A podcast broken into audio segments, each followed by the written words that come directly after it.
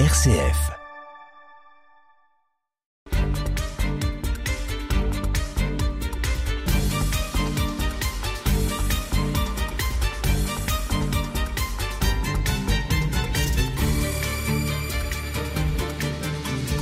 Nous avons fait connaissance avec euh, le rythme de vie et de travail des élèves du collège Saint-Étienne à la fin du 19e siècle, mais quand même, de temps en temps, ces enfants ne travaillaient pas. Qu'y avait-il les dimanches, les jours éventuellement où il n'y avait pas de cours pour occuper ces élèves? En particulier, est-ce qu'il existait déjà ce que l'on appelle aujourd'hui des sorties extrascolaires?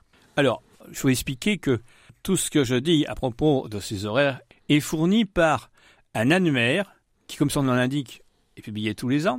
Et tous les ans, les parents touchent, si j'ose dire, ce volume qui comporte tout le programme de l'année, avec les horaires et les activités. Alors, bien sûr, la plupart du temps, tous les jours sont identiques, si j'ose dire, sauf les dimanches et les jours de fête. Alors, le dimanche matin est occupé par deux messes, puisque vous avez la messe de communion. N'oublions pas qu'il y a le jeûne eucharistique. Vous devez être à jeun depuis trois heures. Donc, euh, comme on n'avait quand même pas donné le petit déjeuner à deux heures du matin, vous aviez la messe, première messe basse, si j'ose dire, euh, communion. On allait prendre son petit déjeuner, une petite récréation, et deuxième messe chantée. Et après, vous aviez l'étude. Je rappelle que les externes sont soumis au même régime, sans avoir le petit. Alors, je pense qu'il y a un arrangement pour qu'ils puissent avoir quand même aussi le petit déjeuner. Et ensuite, bon, à midi, ils repartaient dans leur famille, ils revenaient l'après-midi pour 13h30, pour les vêpres, évidemment, le dimanche, et puis la promenade. Alors, la promenade, supposez que les élèves internes soient passés par le dortoir pour revêtir leur uniforme de sortie, leurs vêtements de sortie. Bah oui, il fallait donner quand même, montrer le, standing, si j'ose dire, de l'établissement qui était, alors cet uniforme était en drap bleu, drap bleu de Chalon, c'était encore la publicité déguisée, si j'ose dire. Que l'on a pu voir lors de certaines journées portes ouvertes encore exposées au collège. Oui, nous avons gardé un, uniforme que vous n'avez pas pu voir d'ailleurs à, à, alors, centenaire de, en 1974. Cette promenade, alors il faut imaginer, on le trouve dans certains dessins de Cabu d'ailleurs, cette promenade des différents établissements à travers les rues de Chalon, d'autant plus que, bien sûr, vous imaginez que les circuits étaient assez limités quand même. Hein. On rentre à 16h30, donc il y a une promenade de deux heures. Les élèves, les internes remontent évidemment pour se changer, pour prendre leurs vêtements d'intérieur, et ensuite, hop, étude. L'étude a lieu le dimanche aussi, de 17 à 19 heures. Donc, on s'amuse, on se repose, on s'aère, mais c'est quand même limité. Il y a une fois, il y a eu un problème, c'était jour de Noël, et le jour il y avait même les horaires. Hein. Euh, la promenade ne peut pas avoir lieu parce qu'il y a du verglas. Alors, évidemment, euh, qu'est-ce qu'on va faire de ces élèves pendant cette période? Et il a fait venir quelqu'un pour faire une conférence de façon à, à occuper le temps de cette période. Et même, ils avaient invité les sœurs à venir écouter la conférence, c'était quand même moindre des choses. Donc, les, les activités, euh, disons, extrascolaires dans ce domaine étaient limitées. Les sorties viendront plus tard. Et on utilisera, dans un premier temps, au moins partiellement, le train, ce qui va évidemment limiter les directions dans lesquelles on pourra aller, et on fera autrement euh, à pied pour une partie du circuit. Mais euh, quand même avec un repas à midi qui était soigneux, euh, c'était souvent les buffets de la gare, etc. Hein. C'est pas, on était assez généreux dans ce domaine. Et puis il y avait le périnage à l'épine. Mais le périnage à l'épine était extrêmement réduit parce que on partait le matin, alors toujours avec le problème des messes à cause des communions, et on rentrait à 10 heures. Et, eh oui, il fallait marcher vite. ça étonne Catherine, mais c'était comme ça. Ben, on partait très tôt, hein, on partait à 6 heures du matin. C'était l'horaire, hein, 5h30, 6h. On partait à l'heure de la de l'étude, en quelque sorte. Mhm. Donc la première messe était à 7h, euh, la deuxième messe une heure et demie après. C'était le même circuit que précédemment, messe basse, messe de communion, euh, petit déjeuner et euh, messe Donc ça, c'était quand même pas, enfin, faut classer ça sur une promenade, mais enfin, c'est quand même un peu limité dans le temps. Ouais, c'était, alors, ça c'était extrascolaire, mais il y avait des activités intrascolaires. Alors c'est assez curieux, c'est qu'au début, on avait des cours d'escrime. Au début, on avait des cours d'escrime, alors que le euh, chef d'établissement, on n'était pas un escrimeur. Par la suite, on a eu un chef d'établissement escrimeur, mais on a eu plus de cours d'escrime. Mais c'était plus récent. Vous avez aussi la possibilité de faire de la musique. Le piano, euh, à l'époque, on démarre avec le piano, avec le violon. Euh, on va trouver le moyen au début du fin du 19e, je crois que ça a commencé avec Jecker, d'utiliser, si j'ose dire, les services de l'organisme de la cathédrale. Ça faisait un complément de, de revenus pour donner des sons particulières, pour aussi apprendre à ses enfants euh, à jouer ou interpréter des morceaux de musique lors de la fête qui avait lieu au mois de février. Et puis les autres, bah, ils pouvaient apprendre euh, pour le théâtre parce que on ne trouvera pas euh, d'horaire particulier pour les répétitions de théâtre. Enfin, quand on voit la pièce qu'il joue et la qualité de cette interprétation, on doute bien que ça a dû demander des heures de travail et alors, je ne sais pas où il faut les caser dans l'emploi du temps. Ça ne devait pas être à la place des promenades, je ne pense pas. Mais il y avait quand même assez de temps dans la journée pour se faire.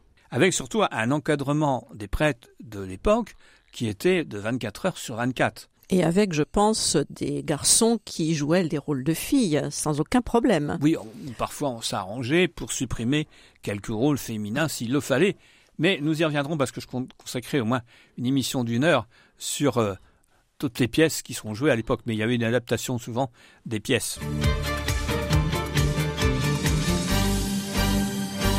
Et donc, tu as évoqué pour nous euh, le pèlerinage à l'Épine, les messes du dimanche matin.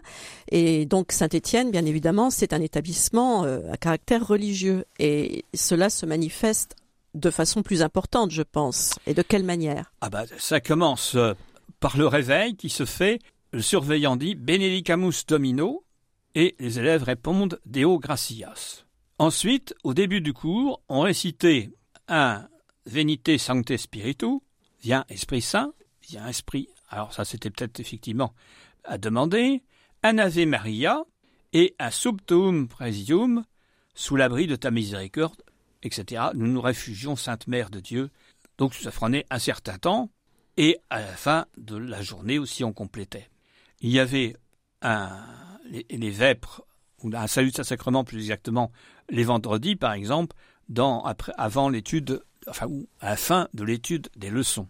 Et, euh, les fêtes carillonnées, si j'ose dire, nous dirons alors, autant euh, Noël est fait à Saint-Étienne à cause de la Saint-Étienne, justement, euh, Pâques, non, c'est dans les paroisses. Entre parenthèses, il y avait évidemment une petite dispute entre les curés des paroisses et euh, les prêtres de Saint-Étienne parce que euh, bah, les, les, élèves qui étaient internes à Saint-Étienne, ils ne venaient pas à la messe dans leur paroisse, bien entendu, ils étaient dans le collège. alors ça posait quelques petites frictions. Et puis, euh, celle qui était donnait lieu à des reposoirs à travers les cours du collège, c'était la fête Dieu, qui était on en pourra reparler dans une autre émission. Alors, pour la fête Dieu qui a donné lieu à des processions dans la ville, mais à partir du moment où ces processions ont été interdites à l'intérieur de la ville, il a fallu trouver la possibilité de les faire à l'intérieur d'établissements religieux qui avaient un cadre assez vaste pour, comme le séminaire, comme la maison Saint-Joseph avec ses grands jardins, ou la euh, Saint-Étienne avec aussi son grand jardin et ses cours. donc, on a vu ces différentes fêtes religieuses et dans un premier temps, on avait euh, aménagé quelques locaux et, ces locaux, notamment, euh, il y avait un bâtiment et euh, une chapelle provisoire. Est-ce que tu peux nous dire quelque chose de euh, ces bâtiments? Alors, on a construit dès 75 un bâtiment le long de parallèle à la chapelle, dans, où était le réfectoire et la cuisine au rez-de-chaussée, et à l'étage, on avait l'internat. Au-dessus, alors, il apparaît assez vite qu'il va falloir faire mieux et plus grand. Or, une euh, occasion va se présenter, c'est ce qu'on appelle euh, l'alignement de la rue de Marne. En fait, un élargissement par le côté sud. Donc ça comportait la partie de la propriété de Saint-Étienne qui est sur la rue de Marne. On a donc fait un échange, euh, enfin, on a dû céder une partie du terrain, moyennant finance bien entendu. Et alors à ce moment-là, on a pu construire en démolissant les deux maisons, celle qui était à côté du 87 qui existe toujours, celle qui était au coin de la place. Dans l'une des deux logeaient les sœurs.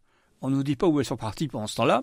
Et on a construit le bâtiment que vous voyez toujours, en briques et pierres, qui comporte au rez-de-chaussée la cuisine et le réfectoire, ils ont donc déménagé, un entresol où se trouve la communauté de Saint-Joseph de Verdun, deux étages de bureaux, chambres pour les professeurs, et euh, l'étage des chambres mansardées pour le personnel de service.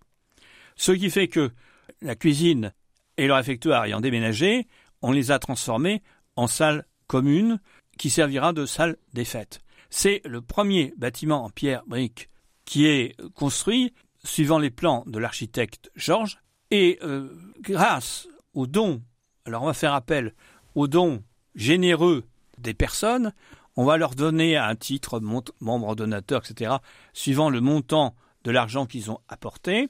Alors on a des personnes privées, l'évêque de Chalon par exemple, où on a des communautés et euh, bon, je suis pas désintéressé, hein, mais il y a la communauté Saint-Joseph qui va être membre bienfaiteur en raison de l'apport financier apporté pour permettre la construction.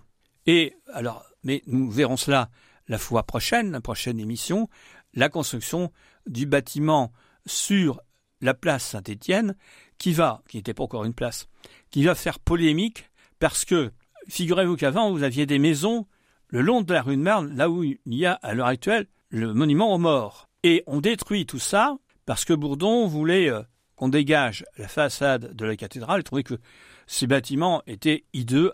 Il l'avait ressenti comme tel lors euh, des obsèques du général Chanzy.